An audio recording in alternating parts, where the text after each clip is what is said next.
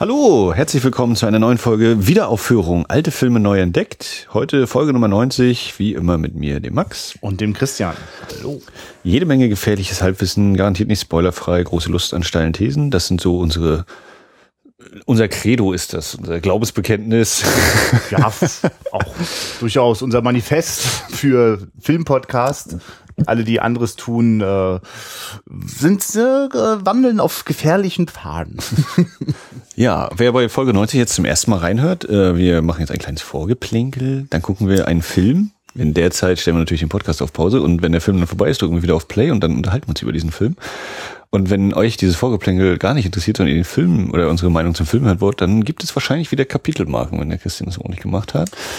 Das, wenn, wenn, wenn, wenn, Hat die letzten Male geklappt, glaub ja, ich. aber nein, die letzte Folge hat zum Beispiel keine Kapitelmarken, einfach weil es kein Vorgeplänkel gab. ja. Direkt Also die, die Zeit, in der es Kapitelmarken für einzelne Themenabschnitte gegeben hat, ähm, da weiß ich auch nicht. Da hatten wir irgendwie, da hatten wir hier so ein kleines fleißiges Heinzelmännchen, das die Arbeit für uns erledigt hat. Äh, jetzt müsst ihr euch das komplett anhören. Ja, und äh, der Folgentitel verrät es, wir haben einen tödlichen Irrtum, tödlicher Irrtum von äh, Christian, du hast dich informiert? Äh, Ja, es ist von 1970 ist der Film und Regie geführt. Konrad Petzold. Ganz genau. Ja, wieder mit Gojko Mitic. Wir hatten schon das Vergnügen, sein großes DEFA-Debüt zu erleben. Die Söhne der großen Bären. Ein Film, der durchaus bei mir zwiespältige Gefühle hinterlassen hat. Ja, da waren wir beide, haben wir beide so unsere Problemchen mit gehabt, auch positive Sachen erkannt, aber ja. Aber ich habe halt sofort verstanden, Gojko Mitic ist ein charismatischer Schauspieler und äh, wer sich davon überzeugen möchte, ob der auch heute noch ein sympathischer Typ ist, kann das tun beim Küchenradio. Das ist ein Podcast, der gerade ein Interview äh, mit dem Gojko Mitic hat. Und ich kann das mal vorwegnehmen. Mein persönliches Urteil ist ein wahnsinnig sympathischer Typ, der äh, die Schublade, in der er gelandet ist, äh, kritisch, mit kritischem Blick, aber durchaus äh, wohlwollend äh, akzeptiert hat. Ähm, und ja, ich, also das, also ich ver- mer- merk so, ach, das ist eigentlich, äh, das, das macht mir Lust, sozusagen die Dinger nochmal zu gucken, einfach weil man merkt, äh, der war schon sehr froh, äh, bei der DEFA Western zu drehen, wo die Indianergeschichten mit großer Mühe authentisch erzählt worden sind und nicht so verzerrt, wie das äh, zumindest in der Zeit der 60er, 70er Jahre durchaus üblich in Hollywood und auch in Westdeutschland war.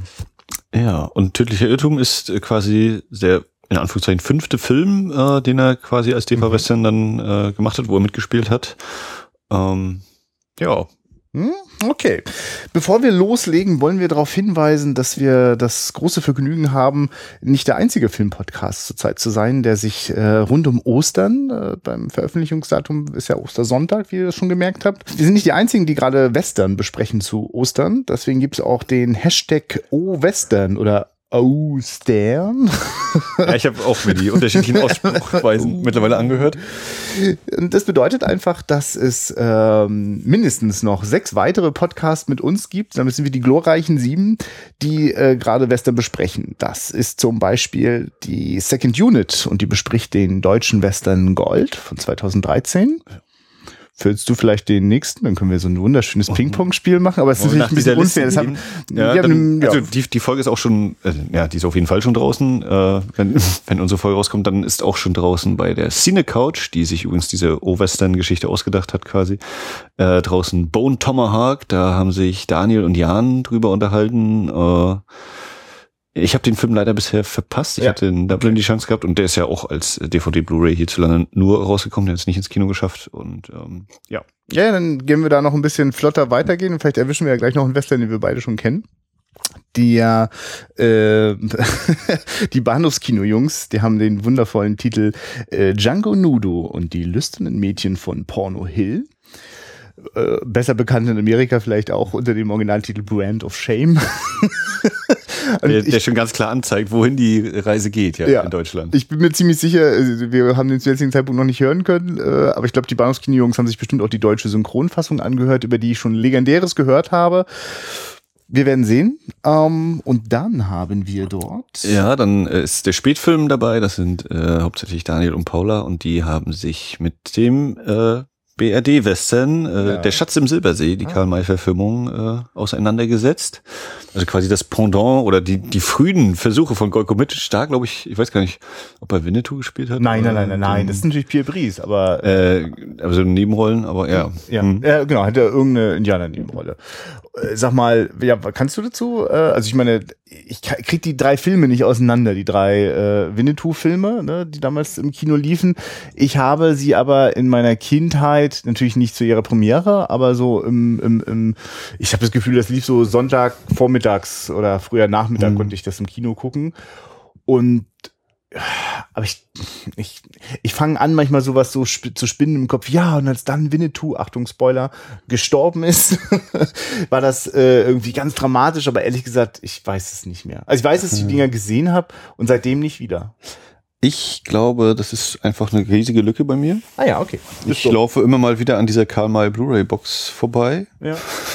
Schlawenzle drumherum und denke mir, oh nee, der Preis ist doch schon noch. Also der ist nicht, der Preis an sich ist völlig in Ordnung.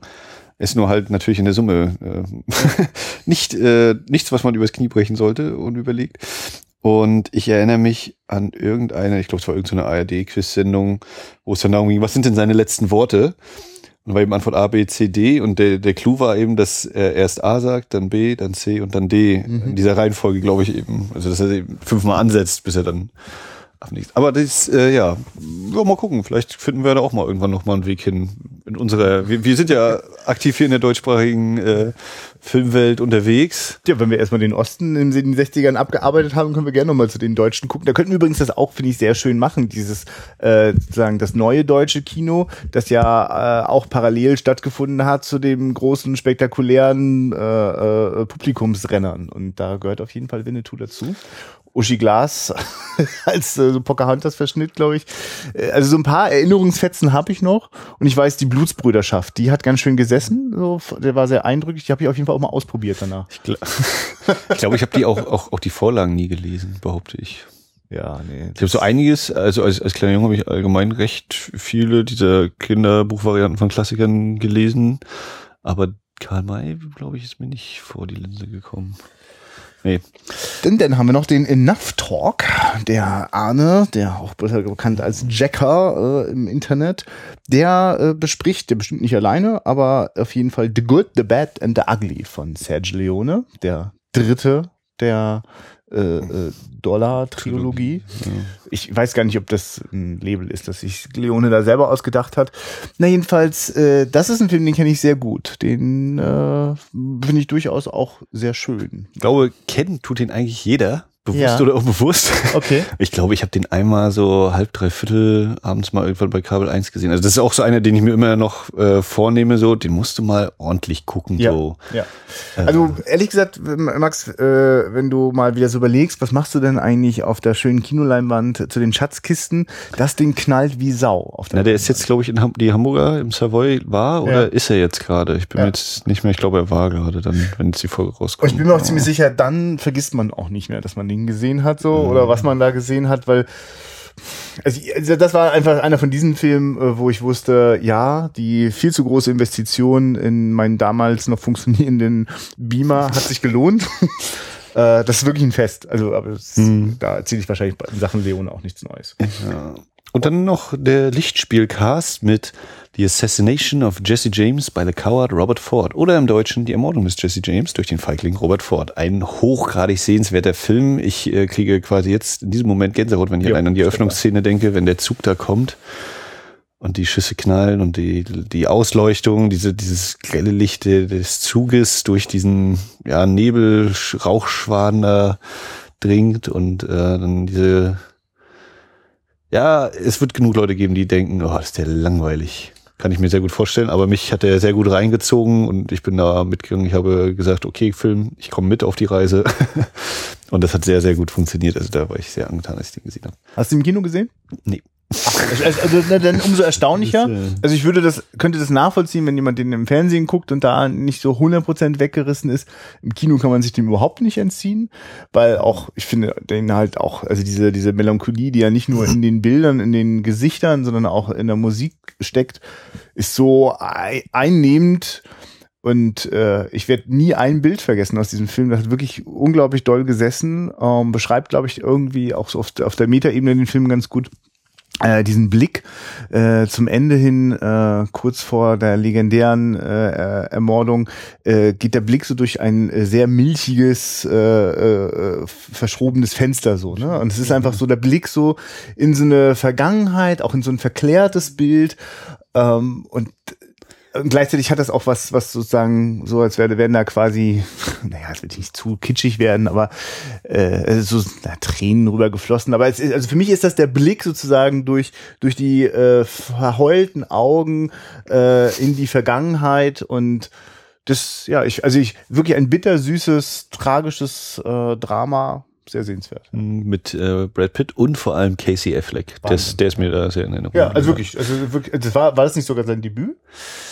Naja, vielleicht ein bisschen viel, aber äh, wow, hab ich gedacht, krass. Also und gleichzeitig ein kleines bisschen Aua, weil das nächste Mal, wenn ich den sehe, werde ich wieder denken, das ist der weinerliche Feigling Robert Ford. Aber genau, und das könnt ihr dann beim Lichtspielcast ja. in ausführlicher Länge hören, passend zum Film wahrscheinlich. Ja.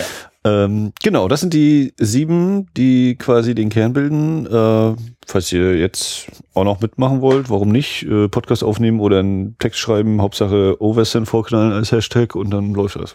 Ja, oder gerade wenn ihr jetzt eben einen von diesen Podcasts oder unseren gehört habt und äh, irgendeinen Gedanken zu den Filmen habt, lasst sie doch auch gerne bei Twitter oder Facebook unter dem Hashtag OWestern raus. Okay, sehr schön dann sind wir, glaube ich, ausreichend eingestimmt auf die D-Fahrer-Geschichte. Ich will vielleicht auch noch anmerken, dass das eine Hörerempfehlung ist. Äh, wir hatten ja den ersten Golkomitic geschaut und dann gab's den Hinweis, na, wenn euch der vielleicht nicht so gefallen hat, also der ist auf jeden Fall richtig gut. Na, dann wollen wir mal schauen. Ob es sich nicht doch um einen Irrtum handelt. Oh. Ich komme mit dem Titel schon mal ehrlich gesagt gar nicht klar. Das, das, also, aber ich glaube, das liegt auch mir daran, dass tödliche Entscheidungen sich äh, in den 90ern mit einem anderen Film und in der deutschen Übersetzung äh, über, überschrieben hat. Ähm, das ist so, ja, keine Ahnung. Ich, also, ich finde das schon geil, wenn es heißt, der Schatz im Silbersee. Das ist zwar auch ganz schön verkitscht, aber äh, da, da steckt quasi die, die, die, die Ferne und aber vielleicht ist das auch die nostalgische Verklärung und tödlicher Irrtum ist genau richtig für so einen eher authentischen äh, Indianer-Western. Ich bin gespannt. Ich kenne ja, ihn auch noch nicht. Ja, genau. Ich könnte doch schon noch zehn Minuten spekulieren, wie er wohl ist.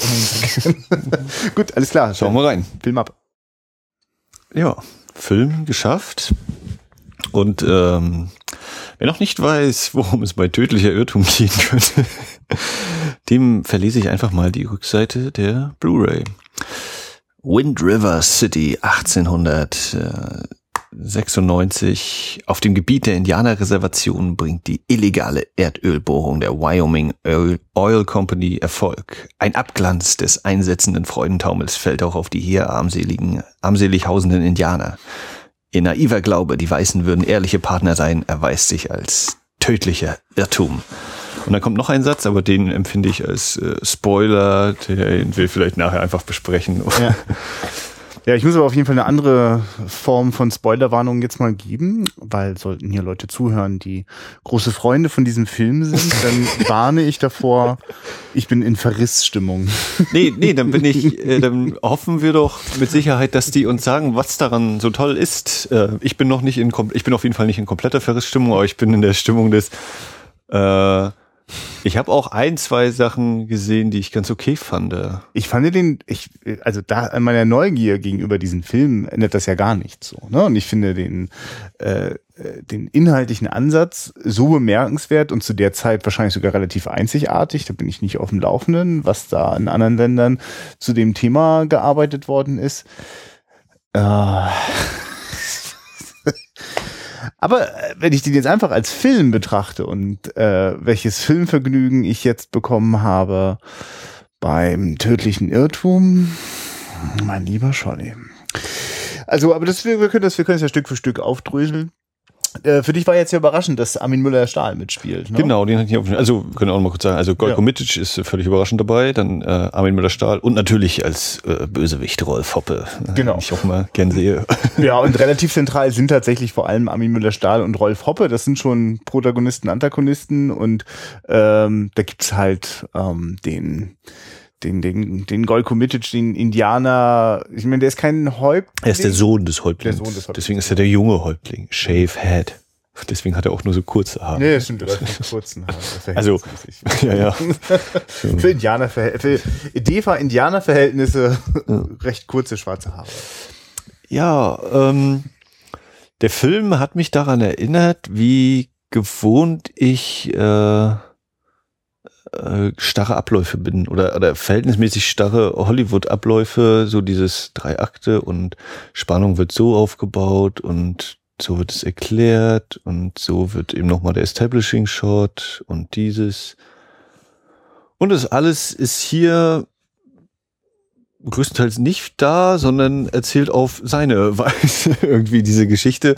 Und da sind Sprünge drin, dass äh, oder ja, ja, ich glaube, wir haben bei der Sünde der, der, großen Bären hatten wir ja noch mehr spekuliert, weil da ja auch äh, Szenen tatsächlich gefehlt haben oder irgendwie mhm. umgeschnitten worden ist.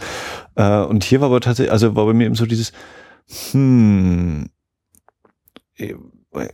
also mir hat bei manchen Szenen, glaube ich, so eine Einordnung habe ich dann wieder vermisst. Obwohl ich eigentlich immer sage, ich finde es gut, wenn ein Film auch mal Sachen einfach so passieren lässt, ohne dass er mir das zehnmal vorkaut. Äh, was dann an anderer Stelle hier leider wieder dann geschieht.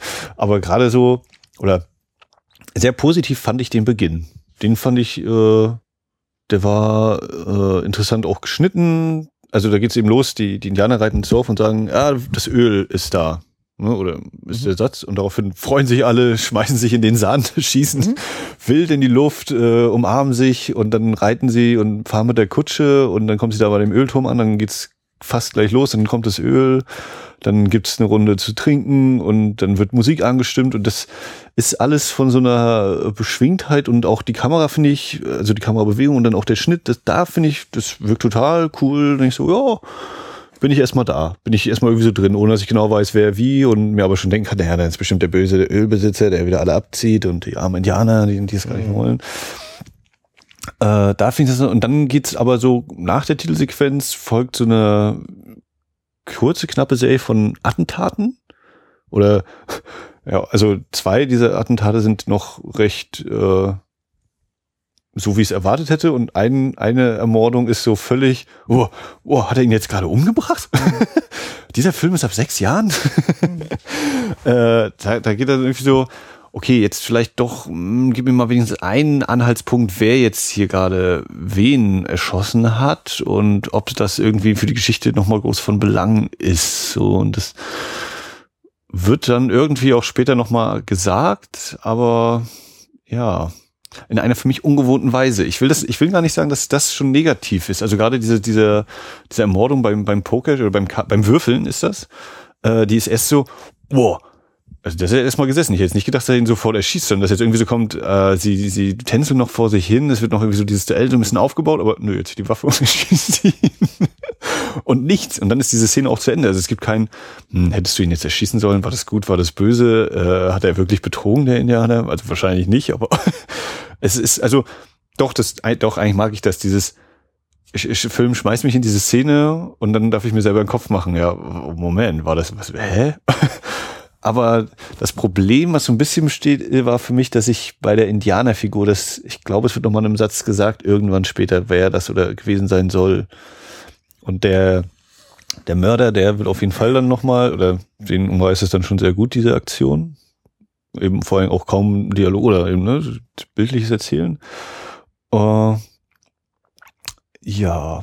Ja, also der, genau, der, der Film ist auf jeden Fall ein schönes Beispiel dafür, wie manche Sachen sehr mh, mm, sehr direkt äh, ausgedrückt werden, auch die Kontraste. Ne? Ich, ich finde zum Beispiel, bin da total bei dir, dass ich äh, den, den Einstieg von dem Film hochinteressant finde und da auch sofort denke, äh, ich, äh, was ich mich bei die Söhne der großen Bäre nicht so hatte, den habe ich nicht besonders äh, ernst nehmen können. Und die ersten 10, 15 Minuten nehme ich ganz schön ernst und denke so, oh, schau mal an, was für ein, was für ein ähm, seriösen Ton. Oder, oder also, also der, der, macht mir halt nicht das Gefühl, ich gucke jetzt einen Abenteuerfilm so, mhm. ähm, sondern nee, das ist, das ist die, die Geschichte äh, von, von der großen Hoffnung der, der Indianer, dass die äh, dass, dass die Zusammenarbeit mit dem weißen Mann auf Augenhöhe laufen wird. Und äh, wird gleich halt klar gemacht, dass es ein tödlicher Irrtum ist. Und äh, das passiert mit einer äh, Brutalität, von der ich auch äh, richtig überrascht und geschockt bin. Äh, aber dann fällt, fällt mir auch sofort auf, dass das dramaturgisch vor allem ja echt einfach grob schlechtig ist, ne? Weil, weil du vorhin gesagt mhm. hast, man ist so von man ist so von Hollywood eine Dramaturgie gewohnt, dann ist man ja vor allem auch so eine äh, perfektionierte Dramaturgie gewohnt. Also das, was dann auch dazu führt, dass du bei vielen Filmen quasi auch schon immer weißt, was der nächste Beat und der nächste Punkt und die nächste Wendung ist, einfach weil es so eingeschliffen ist, weil also alles darauf ja. auch immer hinarbeitet. Und dann ist das natürlich äh, im ersten Moment macht es mich neugierig, wenn das nicht der Fall ist. Mhm. Ähm, wenn ich jetzt aufs große Ganze gucke, merke ich, naja, auch dieser Film ist relativ einfach konstruiert und auch äh, quasi letztlich kannst du da auch äh, eine einfache Dreieckstruktur dran festmachen, nur ist die halt ja. lange nicht so perfekt austariert, ja. was dem Film halt zum Verhängnis wird, dass er sich sehr ernst nimmt. Ähm, und äh, das hält er halt leider überhaupt nicht durch, weil mhm. dem da, ja, aber da kommen wir später noch zu. Ja. Ich glaube, ein, ähm, ganz zu Beginn gibt, oder kurz nach der Opening Credit Sequenz gibt es ja auch nochmal den Erzähler, der uns ja auch direkt einmal sagt, also wir sind hier 1896 und die, diese Ölbohrung äh, geschieht nicht äh, mit einer Konzession der Regierung. Also die, das Öl, das da ist, ist wird illegal gewonnen quasi. Ja. Es ist, äh, oder das heißt illegal. Also die untereinander haben irgendwie Verträge, aber es ist nicht mit der Regierung abgesprochen. Dementsprechend ist das eigentlich so nicht erlaubt. Nee, nee. Und damit wird natürlich auch schon wieder so eine Gewichtung klar, dass die anderen also irgendwie böse sind im Sinne von, die wollen auch nur das Geld und alle ausnutzen. Ja. Was auch in diesem äh, Golko Mitic Interview äh, so schön durchkommt in dem äh, bei dem Küchenradio Podcast, dass der das halt mochte, dass die, äh, äh, also während Karl May sich halt Sachen ausgedacht hat, wirklich so aus der aus der hohlen Hand mhm. sich zusammenfantasiert mhm. hat äh, und deswegen halt vor allem auch so ein romantisiertes Bild, äh, das der, der des Wilden Westens beschrieben hat, äh, ging es hier darum, wirklich tatsächlich stattgefundene Ereignisse mit historisch belegten Figuren äh, äh, in, in Filmen nachzustellen. Und das das weht durch diesen Film so die ersten 15 Minuten auch durchaus, also ich sag jetzt mal leidlich überzeugend, aber ich bin schon, bin schon mhm. drin und denk, ach, ist schon geil. Also ist schon toll, so ein Gefühl zu haben, äh, äh, da sozusagen so ein Stück dieser, dieser, dieser äh, wechselhaften und oft auch grauenvollen äh, Geschichte äh, äh, von, von den Vereinigten Staaten so mitzubekommen. Ja. Ne? Wenn nicht, wenn das nicht so. also, ich meine, genau, ich dachte dann am Anfang, gut, das ist jetzt das, das ist ungewöhnlich, dass das da so, so, so fragmentarisch, episodisch so aneinander geheftet ist und man da nicht so richtig durchsteigt. Und dann kommen aber die Momente, in denen es dann genau erklärt wird, äh, in denen aber zum Beispiel, wenn dann endlich mal so greifbar ähm, Armin Müller-Stahl auftaucht, ähm, denke ich so, und jetzt gib mir bitte was, damit ich mich mit diesen Menschen identifizieren ja. kann das muss ich, das ist für mich ganz schrecklich, dass das bis zum Ende des Films für mich nicht passiert. Es gibt so zwei, mhm. drei Versuche, was mit Behauptungen irgendwie herzustellen. Mhm. Aber ich denke die ganze Zeit, was ist das eigentlich für ein Typ? Ich kann den nicht ja, greifen. Ja, irgendwie so eine ein oder zwei Szenen fehlen, um ihn noch, oder dieses, ah, naja, ist halt der, der irgendwie anscheinend auf Abstand lebt, irgendwie so ein bisschen, also er ist der Fellhändler, ist er eigentlich und scheint eben nicht weder in der Stadt noch in dem Reservat zu leben, sondern irgendwo ja. dazwischen, in so einem Ort, Nicht-Ort. Äh, er erlebt eben einen dieser, dieser Überfälle mit und kann den Attentäter da verscheuchen und hat deswegen das ganze Geld auf einmal, was den Indianern eigentlich gehört, laut Vertrag. Und er scheint schon irgendwie so ein bisschen der Gute zu sein, ist aber nicht nur schmallippig, sondern äh, sagt quasi gar keinem irgendwas. Weswegen es eben sehr, sehr schwer fällt, da so zu sagen, na, bin ich jetzt doch für ihn? Also äh, irgendwie schon, ne, das, das bringt halt das irgendwie mit sich, aber und weil du sagtest, der Film nimmt sich so ernst, ich finde zumindest Armin Müller-Stahl ist sich, glaube ich, sehr bewusst, äh, worauf er sich da eingelassen hat und ja. was er da spielt, ne? Und äh, also behaupte ich immer, er, er durchschaut schon, wie das so läuft. Äh, dass er hier nicht die ganz große Kunst macht, oder wie meinst du? Ja, dass, dass das äh, ja. nicht, also dass es natürlich eine große Produktion ist im, in der ja. DEFA-Runde, aber dass er schon weiß, naja, es ist irgendwie nicht der, oder der beste Film aller Zeiten ist es jetzt für irgendwie auch nicht. Ja, ja, das stimmt schon. Er hat, irgendwie hat er dann eine gewisse ironische Distanz. Äh, ich, ich, so kann man das mich bezeichnen, was ich sonst auch oft so als, als so, mh, mm, nicht, nicht, nicht abwesend, sondern so, der steht ja so manchmal so in den, in den Kulissen so rum, so, die eh alle viel zu schick und sauber und frisch gezimmert und gestrichen sind dass ich denn so denke, äh, da, also er wirkt so manchmal so seltsam unbeteiligt, was in, in einigen Momenten wirklich auch so rüberkommt, macht er gerade nur so zehn Prozent seiner, seiner Schauspielarbeit gerade. Also ich habe Armin Müller-Stahl als einen äußerst beeindruckenden, mit wenigen Mitteln sehr überzeugend agierenden Schauspieler äh, so abgespeichert. Und ich finde das hier schon manchmal grenzwertig. Also aber ja, wahrscheinlich. Also das sieht auch nach nach so. Ja, jetzt komme ich wieder so daher. Das ist schon arrogant. Aber das sieht alles nach maximal drei Takes, weißt du? Dann war das Ding im Kasten und Warum soll es nicht so gut Ja, ja, also auf jeden Fall wird dem das so, wird dem Film das echt zum, ja, aber ja, wahrscheinlich ist vor allem die Haltung von Armin Müller, dass der weiß, ey Leute, kommt. Also ne, ich, ich, ich mache hier schon meinen Job so und wollen wir jetzt nicht so tun, als würden wir jetzt hier äh, ein hochklassiges Drehbuch verfilmen. Was aber schwierig ist, weil der Film ansonsten von der Haltung schon ernst ist. Ja, ja. Also ich finde, es gibt auch so zwei, drei Momente, über die freue ich mich auch sehr, weil äh, da sind echte Widerhaken mit drin, ne, die äh, auch hängen bleiben im Bild äh, und äh, hängen bleiben im Kopf und die Bilder wird man nicht wieder los. Aber also ja. ich würde mich noch ein bisschen so versuchen, an dem, was ich positiv finde, abzuhandeln. Ja, ja, also gerade gerade auch wieder die Stunts oder Spezialeffekte fand ich wieder sehr, sehr sehenswert. Also äh, auch deutlich besser geschnitten als noch bei den bei der Söhne großen Bären, was die Wiederholungsrate angeht. Also auch, auch das, äh, da nehme ich das schon mit rein, die, diese Kutschfahrt am Anfang zum Ölfeld, wenn dann eben so die, diese Großaufnahme von dem sich drehenden Rad und so, das, das hat was, erzeugt schon so eine coole Stimmung. Ich kann mir vorstellen, wenn man das dann wirklich auf so einer Riesenleinwand hat, dann fährt man da noch mehr mit in dieser Anfangssequenz. Und dann eben wieder auch die, die diese Shootouts oder wenn äh, der von der Agentur da den Pfeil direkt im Bauch kriegt, das ist auch so, okay, ich habe jetzt gerade keinen Faden. War das rückwärts gedreht? Ich weiß es nicht. Es wirkte, also das hat mich, das hat mich getroffen. äh, also das, da war schon schöne Sache. Und auch so äh, die Ausstattung, also Kostüme, Ausstattung, Maske. Ich fand äh, ne, sehr, sehr erdiger Look, viel braun, grau so.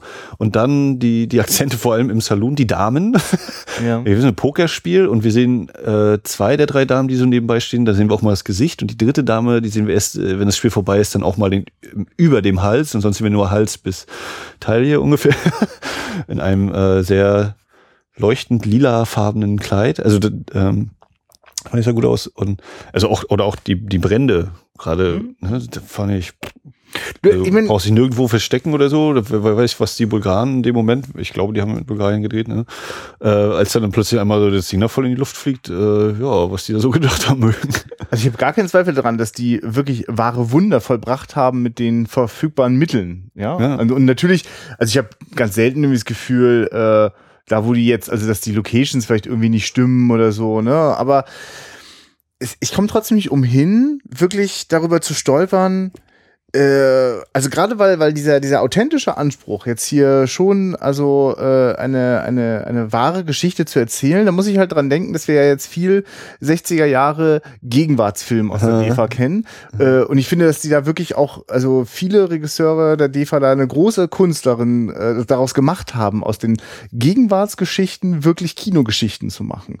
Ähm, und das hat natürlich immer den Vorteil, dass man nicht an an diesen ganzen kunsthandwerklichen Krimskrams hängen bleibt, man braucht, wenn man Geschichten aus der Vergangenheit erzählt.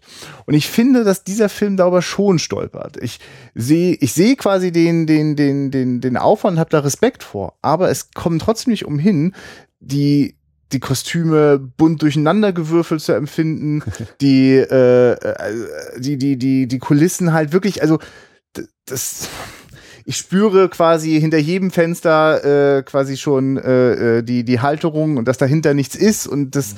Wobei ich da muss ich ja sagen, das ist so, so eine Mischung bei mir aus, naja, es ist halt auch so eine Westernstadt. Da ist ja wirklich nur, du hast dieses Holz, diesen Holzverschlag und dahinter ist noch mehr Holzverschlag. Ja. Und ja, also, okay, ein, zwei Steinhäuser werden da angedeutet, aber ja, äh, ja es, also ich kann diese Kritik nachvollziehen im Sinne von, das ist halt nur eine Kulisse, aber andererseits denke ich mir, naja, in echt war da wahrscheinlich auch nicht viel mehr. Wenn du da mal ganz stark gepustet hast, wenn der Wolf nach den drei kleinen Schweinchen gesucht hat, dann ist dieses ja, mit Sicherheit. Aber also es ist so bei mir so eine halbe Ebene im Sinne von, ich, ich finde auch, dass es nicht so hochwertig unbedingt aussieht, aber es, es wirkt für mich trotzdem im, in diesem Kontext durchaus so könnte es sein, ja. ja. Ich, ich, ich, ich, ich, mache mal noch eine andere anmaßende Sache. Ich vergleiche das einfach mal mit äh, Filmen aus der Zeit, die da in Italien entstanden sind. Und das, das, das ist schon schmerzlich, äh, sich diesen Film vor Augen zu führen und gleichzeitig nochmal einen Blick rüber zu einem Sergio Leone-Western zu machen. Mhm. Das hat natürlich auch was damit zu tun, wie ich das persönlich jetzt also lieben und schätzen gelernt habe und wie ich es auch präferiere. So, ne? Also, und für mich ist halt eine Stadt, die, wo, wo quasi die, die Fensterscheiben mich anblitzen und die frische Farbe mich anspringt. so so. Ja. Das, das kann ich, also das, das finde ich völlig unglaubwürdig so. Ja, aber Christian, das Aber- ist so gerade erst mit dem, gerade erst durch das Öl ist diese Stadt Ja, ja, so die gewachsen, deswegen so, muss ne? das Ja, ja, ja. jetzt so strahlen. deswegen sind doch alle erst hergekommen. Ja, und dann ist es eben dieses wässrige Öl, in dem die da rumpeln. Also, Ja, das, also, äh, das, das, also gesagt, ich, Aber Äh, genau, das, das, das, das ist halt so und ähm, ich, ich, ich weiß nicht genau, ich, ich glaube, es müsste noch etwas, ähm, müsste eine Inszenierung, also genau, es ist jetzt sinnlos darüber zu spekulieren, was man hätte anders machen müssen, äh, aber auf jeden Fall sorgt das dafür, ähm, dass das ganz schön für mich so ins Wanken gerät, ne? dass ich eben nicht gebannt der Geschichte zuschaue, sondern bleib halt an, an irgendwelchen mir nicht gefallenen Kulissendetails hängen oder also weil ich würde ja über bestimmte Sachen nicht nachdenken, wenn ich nicht die Zeit dazu bekommen würde. Mhm. So und ich bekomme halt echt viel Zeit dazu, weil im Mittelteil fängt sich das dann wirklich an, ganz schön zu dehnen und zu also zu ziehen, also wirklich auch, also ich empfinde da sozusagen wirklich Füllmasse so, also weil die Geschichte, die, der eigentliche Plot, der dann darauf hinausläuft, dass ähm, die Indianer sich entscheiden müssen, äh, in welche Art von Kampf sie da jetzt eigentlich gehen, wofür kämpfen sie eigentlich. Also ich finde, weil ich finde wirklich, wenn man das jetzt so einfach nur so die ganzen einzelnen Plotdetails nimmt, finde ich das gar nicht so uninteressant, die Geschichte, überhaupt nicht. Ähm, aber so wie das dann quasi auf die Länge ge ausgebreitet wird und wieder noch für mich relativ willkürlich Frauenfiguren noch dazugepackt werden. Also was ist denn das bitte mit, mit der Bekanntschaft, die Armin Müller-Stahl da äh, hat? Weißt du, nur damit am Ende jemand, äh, Achtung, Spoiler, äh, neben seinem Leichnam quasi traurig hocken kann. Also das, das, das ist schade. Das ist wirklich. Also Finde ich aber trotzdem eine interessante Entscheidung, ihn dann eben am Schluss, äh, ob es eben nur rein um den Effekt ging Ja. da, aber trotzdem ich glaub, eine, eine, mutige Entscheidung, eben sowas auch mal zu machen, die dir quasi Sympathiefigur eben zack. Du, so, so, wie die, so wie die Wendungen da so teilweise laufen, also auch ne, die Idee, dass die, ähm, die Weißen eben überlegen, wie können sie es äh, äh, so aussehen lassen, als würden sie Terroranschläge von den, von den Indianern erleiden und ne, dass das für sie besser in ihr Geschäft passt. Äh, ich glaube, dass das wahrscheinlich wirklich relativ nah an dem dran ist, was da historisch passiert ist. Also äh, im Sinne von, ich mich würde wirklich nicht wundern, wenn es einfach diese Figuren so gegeben hat. Ne? Und ähm, äh, der, der ist dann halt da am Ende gestorben. Das ist halt von der Inszenierung halt, boah, aber da kommen wir vielleicht zum Schluss noch mal drauf. Aber das, Ja. da, Aber das ist auch allgemein so ein Punkt, wie manche Sachen eben so erzählt werden. Also, wo ich dann immer denke, so jetzt in Hollywood würde jetzt die Riesengeigenarmee aufspielen und ja, ja. mal richtig einen pathetischen Moment. Und äh, hier in diesem Film ist das. Wieso? Hast du was gegen die Indianer? Ich bin übrigens äh, auch ein halber Indianer. so, so puff. Ah, okay, das ist jetzt ungefähr so krass wie der Typ, der am Anfang erschossen wird und ich bin überhaupt nicht darauf vorbereitet. äh, und also, wo ich so merke, ja krass, man muss gar nicht das immer alles so aufbauschen und riesig aufladen. Man kann es so einfach mal so, zack. Das ist eben so. Also kann man machen, aber äh, dann muss man, aber jetzt, ich finde, also das, da musst du wirklich mal ein paar Ingmar Bergmann-Filme gucken, der macht das oft auch so. Man denkt so, boah, du kannst ja nur solche Plot- oder Charakterdetails, kannst du die einfach so rausspucken lassen. Doch, macht er und dann holt er aber eine Menge raus. Dann, dann geht's auch darum. Allein diese Idee, dass, dass Armin Müller-Stahl der Halbbruder von, Golko äh, Mitic. von Golko Mitic ist, dem Indianer, ne?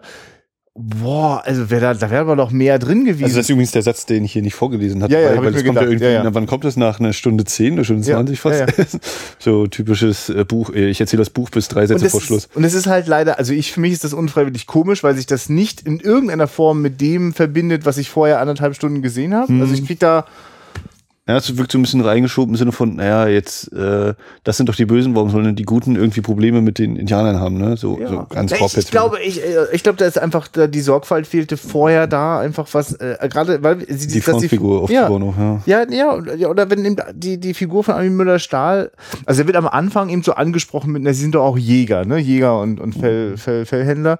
Ähm, das kommt ja schon in so eine Richtung. Also, weißt du, wenn man das jetzt nochmal. Aber es ist, es ist nicht da. Also ich erlebe das ja nicht. Ich, ich erlebe den wieder seine Drinks im Saloon äh, sich reinpfeift und ein paar Sprüche macht und so. Ich ist leider kein, ist leider kein Charakter geworden. Also als wenn ihn, also ich habe fast das Gefühl, dass es irgendwie, wenn man sich seine wirklich Präsenz müsste das tragen, ne? Das, ja, also, ne, aber er hat auch wirklich vom Drehbuch nicht viel in die Hand bekommen. Also, vielleicht ist auch das, das sorgt wahrscheinlich für diese äh, ironische Distanz, die man da so empfindet von ihm, weil er im Grunde genommen ein Drehbuch hat, ne, das sozusagen die historischen Stationen dann so, so abreitet von dieser Geschichte und äh, er denkt sich, ja, was soll ich jetzt, wie soll ich jetzt hier im Salon stehen? Ich weiß ja, ja, ist auch egal. So. ja. Steh mal, guck, guck mal nicht zu blöd und guck nicht in die Kamera. Ach Mensch, das ist, das ist wirklich schade. Und das ärgert mich richtig. Also ich habe wirklich, also nach einer Stunde ging es mir wirklich nicht gut. Ich musste wirklich mit der, mit der, mit der Aufmerksamkeit kämpfen und wurde, wurde zunehmend wütender. Und dann hat dann, dann ist ja immer schlimm, wenn mit so einer Haltung ist ja jeder Satz, der so ein bisschen mhm. weniger geschickt daherkommt. Uiuiui. Lass uns mal vielleicht in eine Szene gehen. Also ich finde, ja. es gibt auch in diesem Film immer mal sehr, sehr geile Einstellungen, äh, wo ich so denke, wow, das ist jetzt ein richtig cooles Bild. Und dann gibt es so äh, punktuell so Szenen, denke, das oder ich habe allgemein das Gefühl, Mini-Fazit von mir wäre irgendwie, der Film hat teilweise sehr coole Einzelszenen, ja. kriegt es aber nie ja. so wirklich komplett verbunden, wodurch mhm. dann die Szenen an sich leider nicht ganz so stark wirken und natürlich ja. der Film auch stark verliert. Und eine super, oder eine Szene, wo ich dachte, boah, jetzt bin ich echt gespannt, was kommt, weil es einfach geil aussieht, ist diese Friedhofsszene. Ja. Ne? Also ich ja wirklich. Das, das kannst das du mir jetzt wahrscheinlich gleich wieder besser erklären. Ich habe das Gefühl, irgendwie entweder das Filmmaterial ändert sich oder die Qualität mhm. des, mhm. dessen äh, haben sie vielleicht eine andere Rolle nehmen müssen oder so oder weil es im Gegenlicht ist oder irgendwie. Also es sieht so einfach. Es hat so eine. Also es ist fast silhouettenhaft. Äh, wir sehen eben, wie gesagt, bin ich der Meinung, ein bisschen Gegenlicht. Es ist quasi weiß, der Hintergrund und dann die beiden Reiter, die ähm, am linken, an der linken Bildhälfte auf uns zuhalten und rechts sind eben so äh, ja, so behelfsmäßig errichtete Kreuze, eben dieser Friedhof. Und das hat für mich einfach eine Wirkung, einfach dieses Bild, mhm. ne, ohne dass da irgendwas jetzt passieren müsste sofort. Äh, das, wo ich total bin, oh ja, was, was passiert jetzt hier? Und dieses, diese Allgegenwärtigkeit des, des Todes und äh, ja, und dann kommt das, wird das ein bisschen doof aufgelöst. Also die Szene endet so, ja, oh Gott. Ja, ja. Wie auch später nochmal eine Szene, so, wir Indianer greifen jetzt zu Waffen und Fern ja, ich will jetzt nicht stören, aber hast du mal noch kurz eine Sekunde, ich muss dir nochmal die Frau zeigen, die hier steht. So, was? Ja. Also, das ist eine super, also da finde ich die Kamera ungeheuer stark, auch, auch wie er sich dann erstmal so hinsetzt und der andere sich neben ihn kniet und so und das, das sieht total, also ich kann es nicht ganz hundertprozentig genau fassen, woran es liegt, aber es ist einfach dieses, das, das sieht einfach stark aus für mich. Ja. Und es kommt auch nicht, was ich dann eben erwarten würde, irgendwie jetzt noch so eine Supermusik oder ich nee, glaube, die auch nee, die, also fast gar nicht. Äh, die Musik ist recht spärlich eingesetzt insgesamt im Film, was mal finde ich eine positive Wirkung hat, mal ja. ich mir denke, ja, jetzt könnte irgendwie mal drei Takte kommen und dann kommt aber manchmal an anderen Stellen wieder Musik, wo ich denke, warum ist jetzt gerade Musik? Ja. Äh, und hier finde ich, da passt es aber sehr, sehr schön, es ist sehr atmosphärisch und selbst als die Frauenfigur dann eben so vom Horizont langsam kommt, eben so, so fast geisterhafte Erscheinungen ja. sind die ja eigentlich ja. dadurch, ne? Weil, weil du eben nicht ganz genau siehst, du weißt, ah, der und der wird es wohl sein, aber man kennt es nicht. Und dann wird es so plump runtergebrochen auf, ich muss doch mal weg, äh, du kannst ja mit der Frau noch ein bisschen dich annähern, während sie hier am Grab ihres Mannes ist. Also wie bitte? Mhm. Und dann auch noch dieser Ultraspruch zu ihr, ja Jenny, du, ich muss gerade weg, äh, aber hier Dings hat noch Zeit für dich. Äh, oh. Also so, so wirklich, okay, ich bin jetzt noch mal kurz fünfte, sechste Klasse und äh, wir schieben uns noch mal kurz hier hin und her und oh. Also es hat mich nicht, also wenn das an sich so Bluff gewesen wäre, wäre es halt so wild gewesen, aber weil mir diese Szene bis dahin eigentlich so, so interessant vorkam, hat es mir eigentlich doppelt geärgert an der Stelle. Ja, also ich, ich weiß auch nicht genau, wer da wann äh, wem die Zugeständnisse gemacht hat. Ich würde fast vermuten, das Drehbuch hat noch am wenigsten äh, darüber nachgedacht, das jetzt irgendwie auch noch zu so einem äh, Populärkinostück irgendwie aufzublasen und ob dann dem Regisseur oder dem, dem, dem Produzenten da irgendwie die Pferde durchgegangen sind, das weiß ich nicht. Aber äh, dem Kameramann merkst du durchaus an, dass der äh, da äh, in, in, in Bildern diese Sachen erzählt. Also ich finde genau diese Friedhofsszene ist, ist da sehr, sehr eindrücklich. Woran das übrigens liegt mit dem Material, weiß ich nicht. Also im Vergleich zu den anderen Material wirkt es fast so, als hätten sie das noch irgendwo gefunden und nicht mehr vom Original negativ abscannen können, sondern nur auf irgendeiner Positivrolle.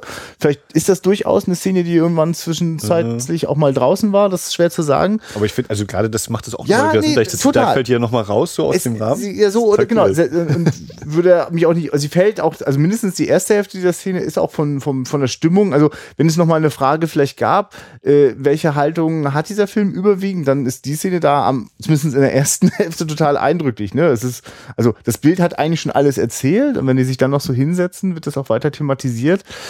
Ähm, es ist also ich finde auch vorher zum Beispiel, äh, äh, also nur was über die Bilder erzählt wird, auch zum Beispiel von diesem, von diesem äh, Pseudo-Hilfs-Sheriff, der äh, quasi viel zu jung ist als Schauspieler, der einen älteren Typen spielt, der, wo der Synchrontyp dann gedacht hat, er macht auch noch den alten, schrulligen Opa draus, genau. Ähm, wenn der so schlafend in seinem Schaukelstuhl auf der Veranda sitzt äh, und äh, dort ein halbtoter vom Pferd angeschleppt wird und die Kinder mhm. das so da herumstehen und Cold Clown. Ja, das ist eine tolle Szene, so quasi von der mhm. von der von der Handlungsunfähigkeit und von der von der von der von der Blindheit des des des Gesetzes sozusagen, ja. Äh, und die die Kinder, die die neue Generation, die die ist da schon ganz aktiv, die schnappt sich halt auch schon mal die Knarre. Also das hat, also ich finde, da das, das, da ist ganz schön was los. Das ist so, das ist so das, was ich auch an, an Sam Peckinpah Western so liebe, dass die auf so einer, auf der, auf der Metaebene der Bilder auch wahnsinnig viel erzählen. Und äh, wie, wie das zusammengeht mit, mit diesen ganzen Zoten, die ansonsten dieser, äh, äh, äh, was ist er denn? Ist er, ist er nicht richtig, oder er ist schon ein Hilfs-Sheriff? Ja, er lässt sich auf jeden Fall nicht den Stern geben, er will nicht ja, er will, sein, weil genau. er weiß, die sterben alle. Genau, ein Hilfs-Sheriff, der auf die Verantwortung lieber verzichtet, aber ständig Sachen auch beobachtet. Genau, alle halten den eh für einen versoffenen Vollidioten und dann kriegt schon eine ganze Menge mit. Äh, genau, dass der halt zwischendurch immer wieder so auch als Comic Relief äh, äh herhalten muss, also es geht für mich nicht zusammen mit solchen Bildideen und geht auch nicht zusammen für mich mit der Stimmung, die da auf diesem Friedhof entsteht, wo ich wirklich, da, da habe ich dann ein Sergio Leone-Gefühl, also auch wirklich, ja. genau, ne, es hat wirklich was, was Mystisches, wenn die Frau ankommt, wie man das so zerstören und wegschmeißen kann mit dem, was danach kommt, ist mir, ist mir unheimlich, ehrlich gesagt. Und das ist, äh, finde ich, eben ein sehr, sehr gutes Beispiel eigentlich für den Film, weil teilweise habe ich echt so gedacht, oh ja, jetzt kommt irgendwas und ja dann wird's aber, also nicht immer, ja. aber es kommt irgendwie manchmal so diese Auflösung, wo ich dann denke, ich bin kein Drehbuchschreiber und äh, ich maße mir aber an zu sagen, ich glaube, mir wäre da irgendwie was, was eingefallen, was vielleicht ein bisschen mehr hätte hergegeben oder, oder ja. Ne, weil das, ja. das, das liegt einfach, ich, ich meine, was einfach passiert ist, also wir, wir nehmen diese Szene so hin, ich bin auch wirklich bei der Friedhofsszene bin ich auch noch in dem Modus, na, das könnte, der Film könnte das noch ganz gut äh, auf die Kirsche kriegen und dann passiert halt was, was dem wirklich widerspricht. Also, also, das ist kein Wunder, dass man da das Gefühl, das wäre doch bitte irgendwie anders gegangen und wenn schon durch weglassen. Also, es ist, ja. Wie es dann am Ende geschieht. Also, da, das dann, ne, äh, die Indianer entscheiden gerade so, wir müssen jetzt äh, die, die Ölkompanie, oder das Ölfeld müssen wir jetzt in dem Sinne verteidigen, weil die bösen Weißen das jetzt anstecken und uns in die Schuhe schieben wollen.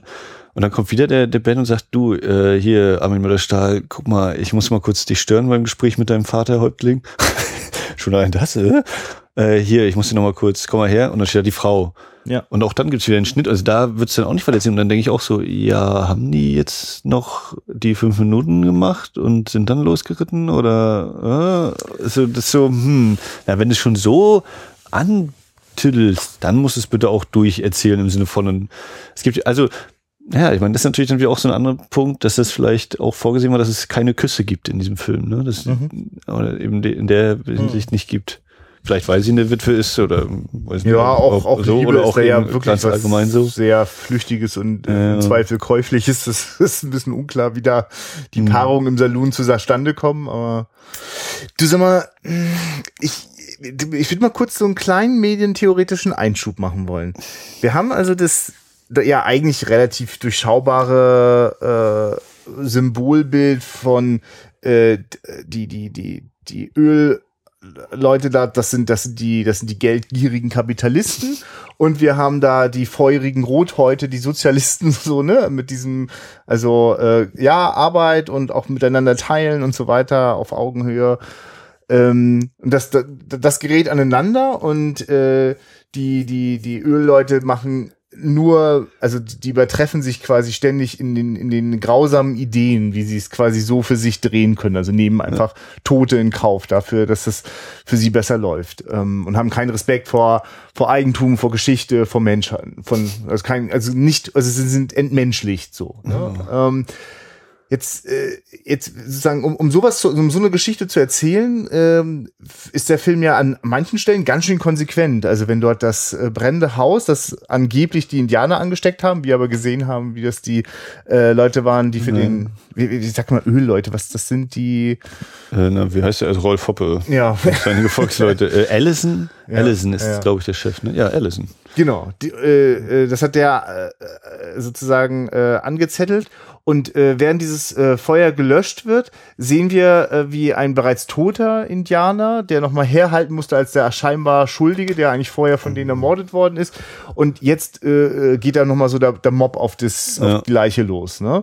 Das ist ganz schön, ganz schön brutal, ganz schön eindrücklich. Mhm. Und war ja auch in diesem Zusammenschnitt mit dem, mit dem brennenden Haus. Ja. Also das war auch wieder so eine Szene, wo ich dachte, oh ja, das, also das, das ist eindrücklich, aber es fehlt so in diesen ganz großen Kontext, das reinzuschieben. Das ist das Schade. Na, die Szene wirkt aber in dem Kontext ist es halt wieder so, mh, hm, schade, ja, genau, da ist so das, viel drin. Also die können es ja, ne? So ist ja nicht. Ja, das ist ja das, worauf ich medientheoretisch hin will, ne? Weil also jetzt ist das so, also ich sehe da, wie sozusagen die Masse äh, äh, gemeinsam was Gutes versucht, das Feuer zu löschen, was ihnen aber nicht gelingt.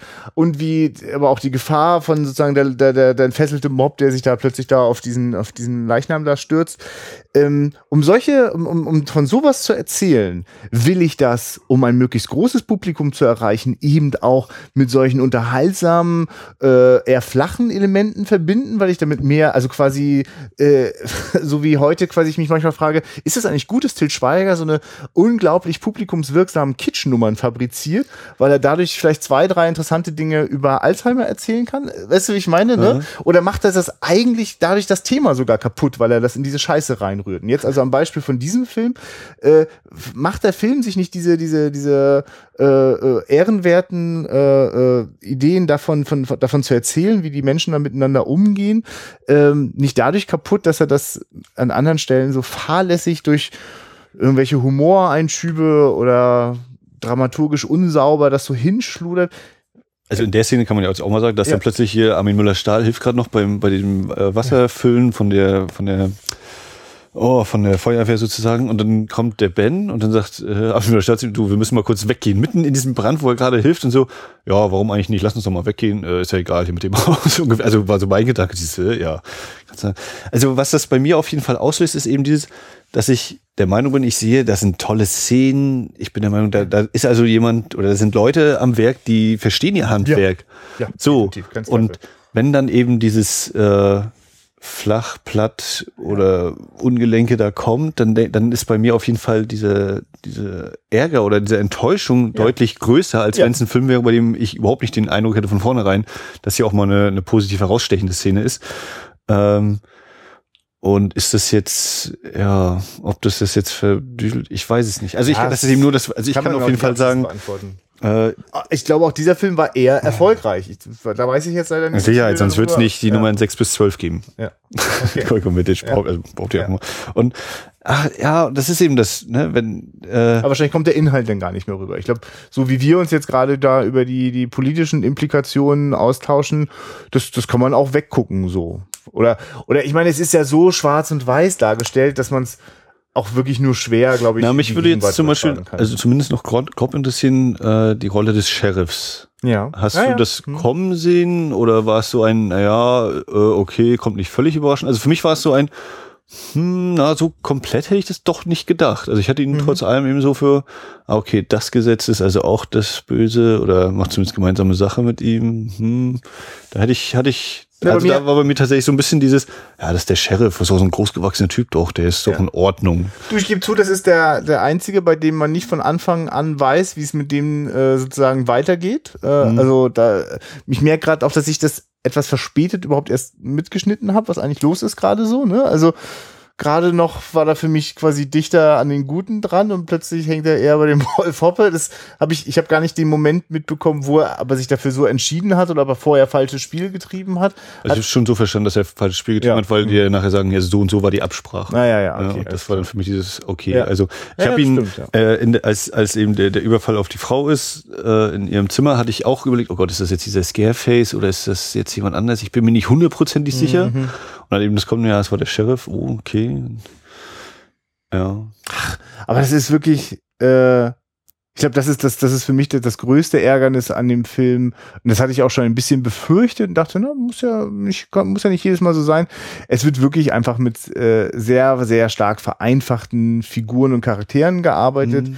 Und angesichts von anderthalb Stunden Laufzeit habe ich schon Zeit, da mehr zu entwickeln. Aber also Zeit wurde hier nicht dafür genutzt, um Charaktere zu entwickeln, sondern wirklich ja, womit eigentlich? Manchmal um so bestimmtes Durcheinander, also es gab ja, also wenn in Action-Szenen, ne, völlig klar ist, dass jetzt das Dramatischste, was passieren kann, ist, dass einer diese Ölquelle anzündet, ne? Mhm. Dass dann noch einer sagen muss, wenn der die anzündet, sind wir alle geliefert. Das macht mich fertig. Das ist so, ja. mein, das, das, hat das, das, ist eben dieses Komische, ne? wo, wo ich dann auch wieder denke, naja, bis hierhin hat der Film manchmal auch so quasi sprunghaft, ohne das noch groß auszuerzählen und da kommt jetzt wieder so ein Satz, also das, das ist so dieses, ich denke, oder haben da vielleicht drei Leute am Drehbuch geschrieben oder war der mal einen Tag total äh, ein anderer, der, der da plötzlich weitergeschrieben hat? Also du, vielleicht ist ja auch wirklich das Drehbuch eher nicht so gut gewesen und der Film dann so gut inszeniert, dass manche hm. äh, Doppelungen im Drehbuch dann immer noch mit drin waren, aber ja, das ist jetzt müßig, aber. Äh also ich finde auch die Szene, wenn, wenn äh, Armin Müller-Stahl auf den Dachboden geht mit dem Rolf Hoppe und dem ja. Sheriff. Oh, ja, ja, ja. Also die, die finde ich eigentlich auch wieder grundsätzlich interessant. Und ich finde auch diese, diese Kameraaufnahme mit dem Spiegel, finde ich eine total gute Idee. Aber es ist irgendwie auch so dieses, ja, so richtig springt der Funke nicht über. Also es ist eigentlich schon, diese Grundspannung ist ja, ja, wird er jetzt äh, zerlegt von mhm. denen und die schieben es dann irgendwie jemand anderen in die Schuhe oder drehen sich das halt zurecht.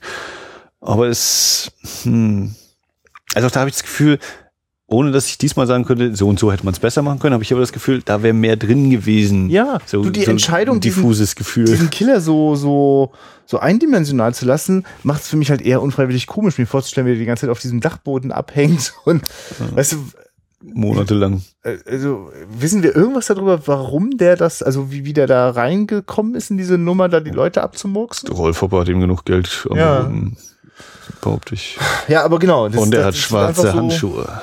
Vorausgesetzt. Ja.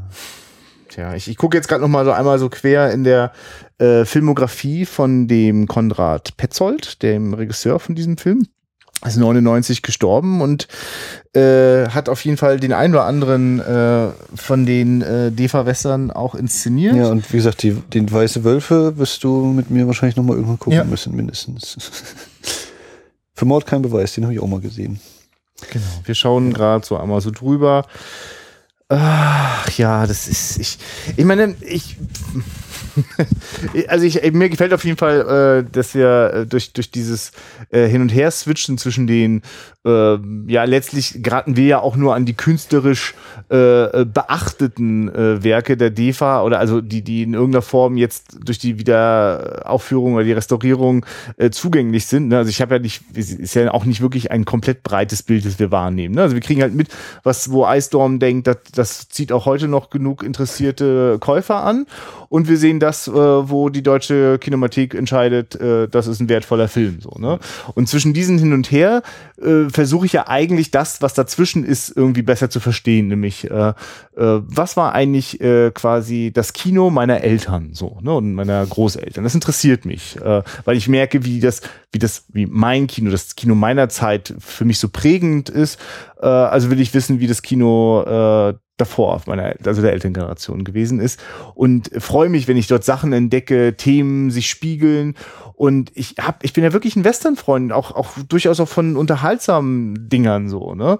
Und denke, ah super, na klar haben die, äh, äh die sozusagen waren die Rot heute viel spannender, äh, die in den Fokus zu setzen. Also wie toll. Und dann bin ich natürlich, dann denke ich, was? Armin Müller-Stahl spielt auch noch mit. Ey, jetzt wird's richtig gut. Also ich bin wahrscheinlich auch mit den Erwartungshaltungen komme ich einfach nicht in das rein, was ich vielleicht im Jahr 1970 erwartet hätte, wenn ich ins Kino gehe. Ne? Und mit was ich denn, weil natürlich ist da ja auch eine, eine, eine Lust an Landschaften und, und, ja. und, und dem exotischen Bonus, der ist ja auch mit drin. Ne? Ich bin übrigens überrascht gewesen, die Golko Mitic darf hier sein Oberteil nicht ausziehen, ne? Sein das Oberkörper sehen wir nicht. Und also, das Einzige, was wir mal sehen, ist, glaube ich, wo Armin Müller-Stahl gleich zum Schluss sein Oberteil sich auszieht oder wechselt und dann auch noch einmal so ganz kurz. Also das ja. war so ein kurze, aha, ob es da vertragliche Regelung gab? War nicht mehr so durchtrainiert? Was nee, ist da los? Also ich glaube, für Golko Mitic-Fans ist das jetzt auch nur so mittelgeil hier tödlicher Irrtum. Also weil der ja, ist so relativ eher schmallippig, also der hat auch nicht so viel zu sagen. Wenn, dann wird es natürlich richtig deftig, äh, wie wenn der Vertrag so geschlossen worden ist, dann ist das Betrug. Äh,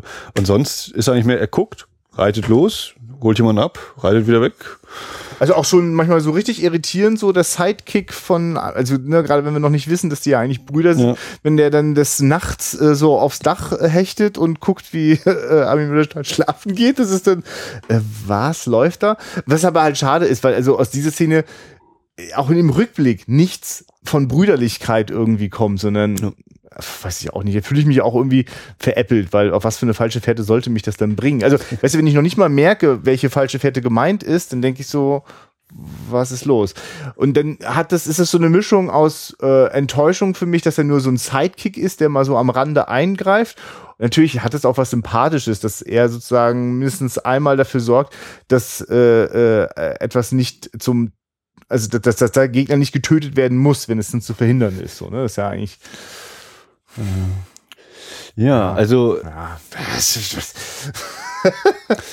ich, also es ist schon, also die, die Geschichten, die, äh, also, also die Geschichte, die hier drin steckt, da hätte ich schon ein großes Interesse gehabt, wenn die ganzen Amis wie Peckinpah und ähm, äh, äh, na, John Ford äh, die verfilmt hätten. Ne? Also das hätte ich habe auch hier Interesse, aber ja. dafür hätte es, aber es wurde halt in dem Sinne nicht eingelöst, dass mir irgendwie so ja ein paar Figuren fehlen, die mehr sind als nur ich bin der Gute, du bist der Böse und ja. äh, Tag. Also dass man da eben noch mehr mitleidet, mit gerissen wird über, auf der Figurenebene. Ähm, ja.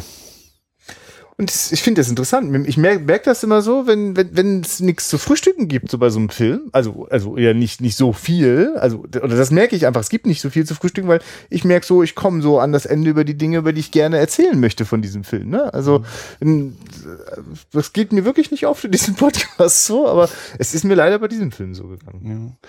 Äh, wie hieß denn unser Kommentator? Sozio-Zombie? Ja, ich glaube, das war das. Äh Dürfen wir also gespannt sein, was er dazu sagt. Ja, also, ich, ja, ne? aber, ob, ob, ja, ja, aber nicht jetzt im Umgeschluss. Was hast du uns dann da so? Also, ich habe total. Nee, einfach nur, warum ja. er den wahrscheinlich so gut findet. Oder ich bin jetzt nicht mehr genau in Formulierung, wie er uns den anpreisen, angepriesen hat.